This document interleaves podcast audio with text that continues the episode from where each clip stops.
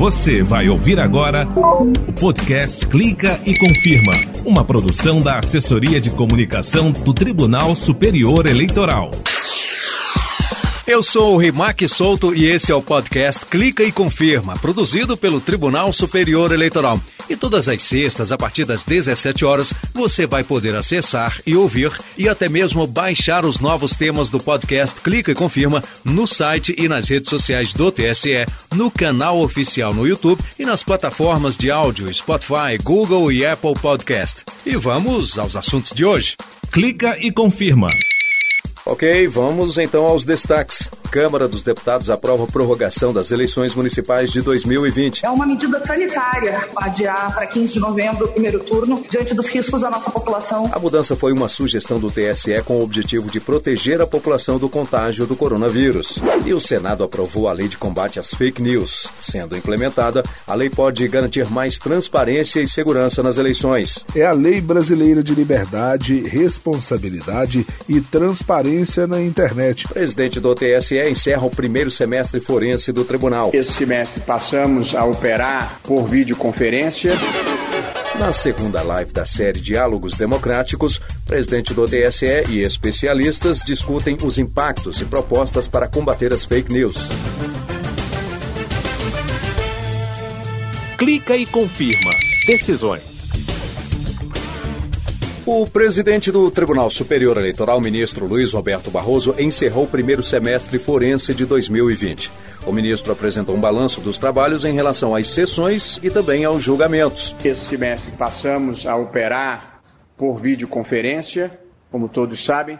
Nós tivemos 31 sessões jurisdicionais ordinárias e três extraordinárias, uns 27 sessões administrativas ordinárias e três extraordinárias e foram julgados até o dia de ontem, no ambiente do plenário, 694 processos. Se somarmos os de hoje, já passamos de 700 processos. E destacou alguns destes processos. Destaco as decisões eh, sobre o papel das mulheres eh, na política, tanto a questão dos 30% do fundo eh, eleitoral quanto uma cobrança dos partidos pelo investimento do percentual adequado em políticas de informação e atração de mulheres é, para a vida pública.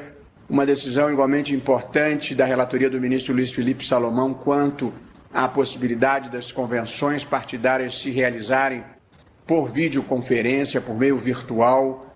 Também foi uma inovação é, muito importante nesse momento. Começamos um julgamento muito importante de enfrentamento da questão racial eh, no Brasil, um debate profundo, complexo e sem preconceitos que acho que nós eh, precisamos fazer.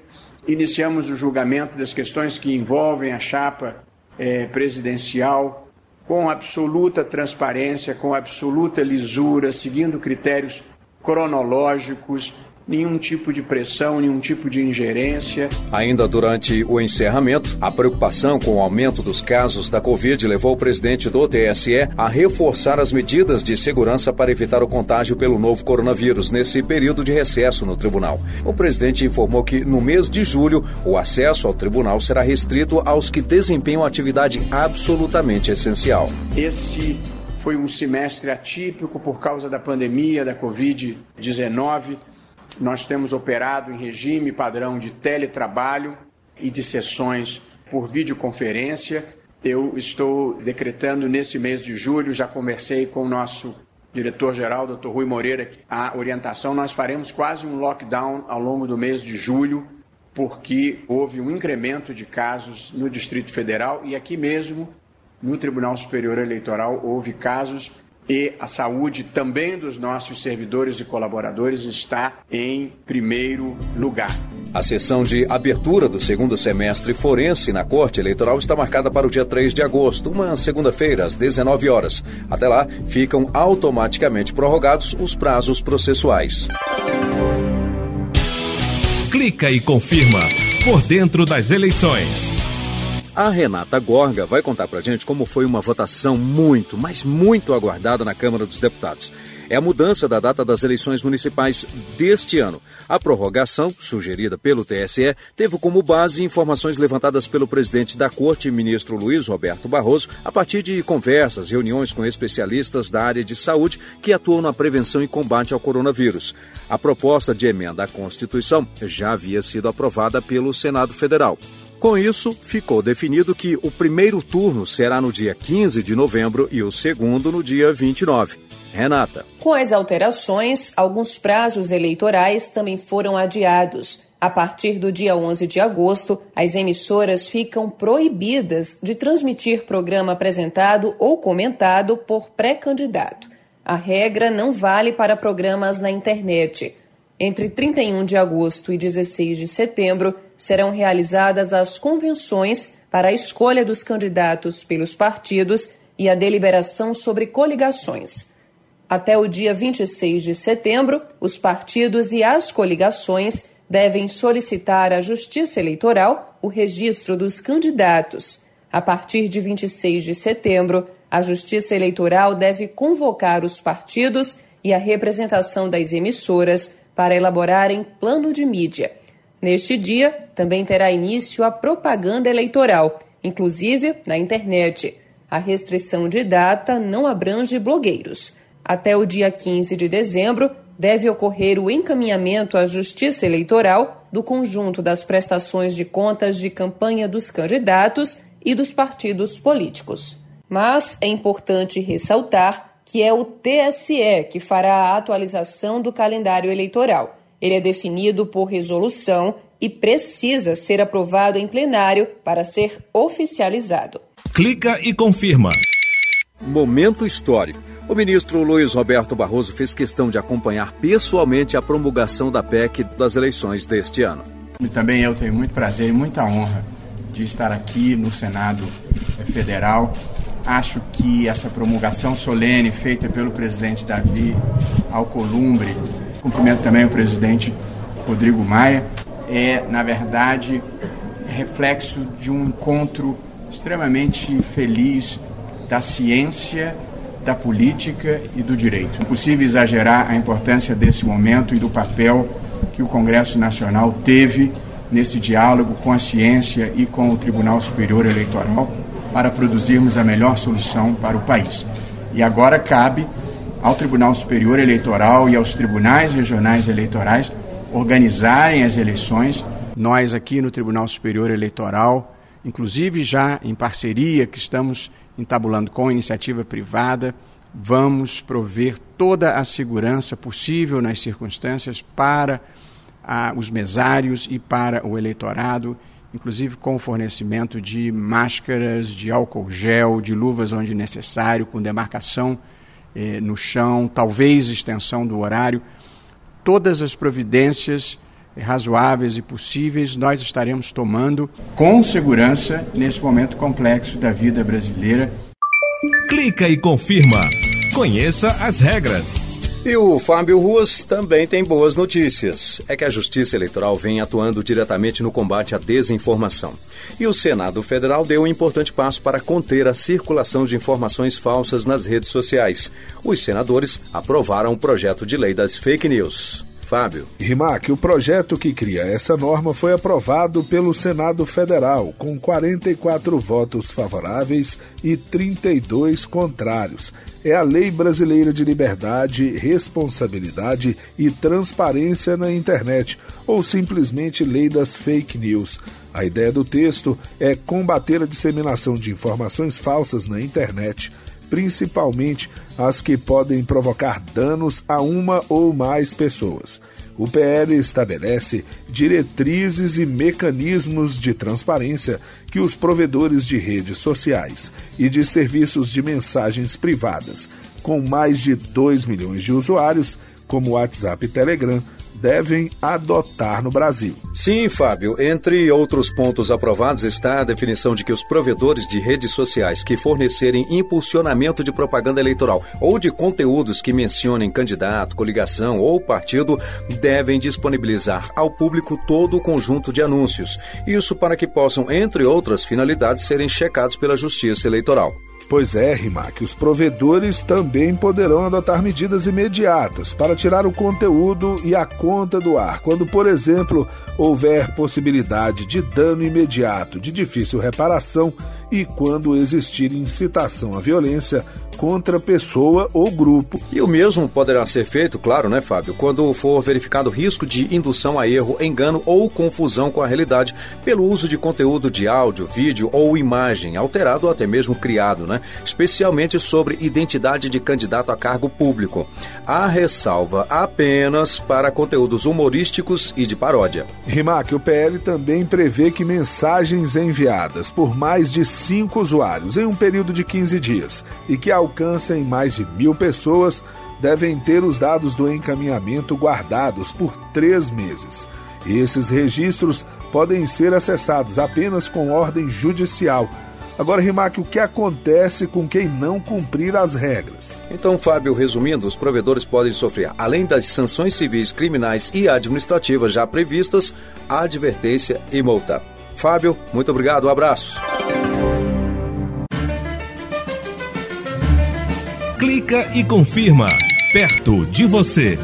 Mais de 25 mil pessoas acompanharam simultaneamente a segunda live da série Diálogos Democráticos. O presidente do TSE, ministro Luiz Roberto Barroso, que já havia destacado em seu discurso de posse a preocupação da justiça eleitoral com o combate à desinformação, difamação e ódio na internet, foi o mediador da live. Uma das grandes questões da atualidade e uma das grandes questões que preocupam a justiça eleitoral, que é o tema das campanhas de desinformação, campanhas de difamação, campanhas de ódio, popularmente chamadas de fake news. Nas eleições em diferentes partes do mundo, essa tem sido uma preocupação, esteve presente nas eleições americanas, esteve presente nas eleições na Índia, esteve presente no Brexit e agora é também uma questão vital para nós aqui no Brasil. Participaram do debate três profissionais extremamente capacitados para discutir o assunto das fake news no Brasil. A jornalista Cristina Tardáguila, criadora da agência Lupa, é uma agência né, especializada em checagem de informação, o biólogo e youtuber Atila Yamarino e o deputado federal Felipe Rigoni, ele que é um dos autores do projeto de lei de combate à desinformação na internet que tramita no Congresso Nacional. O biólogo Atila Yamarino citou como exemplo o risco da disseminação de informações falsas de métodos de cura nesse momento de pandemia. Imagine, para ele é muito difícil reverter a informação que uma pessoa já recebeu. O trabalho das, das notícias falsas, de convencer as pessoas, é uma rede que é lançada que vai trazer muita gente para uma noção errada. O trabalho de convencimento contrário, ele é um a um, individual e muito laborioso. Então, é muito desigual a capacidade de desinformar milhares ao mesmo tempo e trazer de volta para a realidade alguns poucos dos desinformados. Então, é, nessa altura, uma vez que a pessoa já foi convencida pela informação falsa, já é um trabalho muito mais árduo, muito mais difícil de reintrodução dessa pessoa para a realidade. O deputado Felipe Rigoni falou do projeto de lei das fake news. O deputado explicou que o projeto tem três eixos de combate à desinformação. O primeiro é em combate às organizações que produzem e disseminam fake news de forma organizada, de forma profissional que é uma parte que tem a ver com penal, está no PL, mas é basicamente a gente empoderar os poderes investigativos. Um segundo eixo é você trabalhar com a mitigação das ferramentas que a fake news ela utiliza para se espalhar. Porque não é só gente de verdade que espalha fake news. E tem muito robô e conta falsa. E por último, na nossa opinião, combater desinformação com mais informação. A transparência nas redes sociais, que é onde a fake news acaba viajando com muita velocidade. Já a jornalista Cristina Tardaglia trouxe um exemplo bem sucedido de combate às falsas informações espalhadas durante as eleições lá no México. É, em 2018, o, o, o TSE do México, que chama-se INI, eles fizeram, eles combateram a desinformação com excesso de informação de qualidade, num sistema, digamos assim, piramidal, de, de comunicação e um fluxo de informação extremamente bem conectado, é, que passa desde de, do mesário é, para o TSE, unindo os checadores, unindo a grande imprensa, ou seja, um fluxo de informação é, no, no período eleitoral mais amplo possível, contando com a participação dos partidos, contando com a participação mais ampla de pessoas que podem colaborar para a difusão da boa informação. Isso envolve também as plataformas. O debate também contou com perguntas dos internautas e, ao agradecer os convidados, o presidente do TSE ressaltou que os debates da série de lives contribuem para o aperfeiçoamento não só das instituições, mas também pessoal. Essas é, reuniões dos diálogos democráticos, evidentemente, porque tem um interesse público, mas tem um interesse privado também. O SAIOL altamente instruído desses é, debates e é de grande enriquecimento pessoal poder desfrutar de companhia, da companhia é, de pessoas como vocês, modo que quem teve a sorte de poder assistir esse debate hoje saiu certamente mais iluminado e mais inspirado por pessoas que são modelos na sua, nas suas respectivas áreas de atuação. Este foi o Clica e Confirma, podcast da Justiça Eleitoral. Lembro que todas as sextas, a partir das 17 horas, você vai poder acessar, ouvir e até mesmo baixar os novos temas do podcast Clica e Confirma no site e nas redes sociais do TSE, no canal oficial no YouTube e nas plataformas de áudio Spotify, Google e Apple Podcast. O Clica e Confirma tem edição e apresentação minha, Rimac Souto, trabalhos técnicos Tiago Miranda e Milton Santos, coordenação de rádio TV, Tatiana Kostla, assessora-chefe de comunicação, Mariana Oliveira. Você acabou de ouvir o podcast Clica e Confirma, uma produção da Assessoria de Comunicação do Tribunal Superior Eleitoral.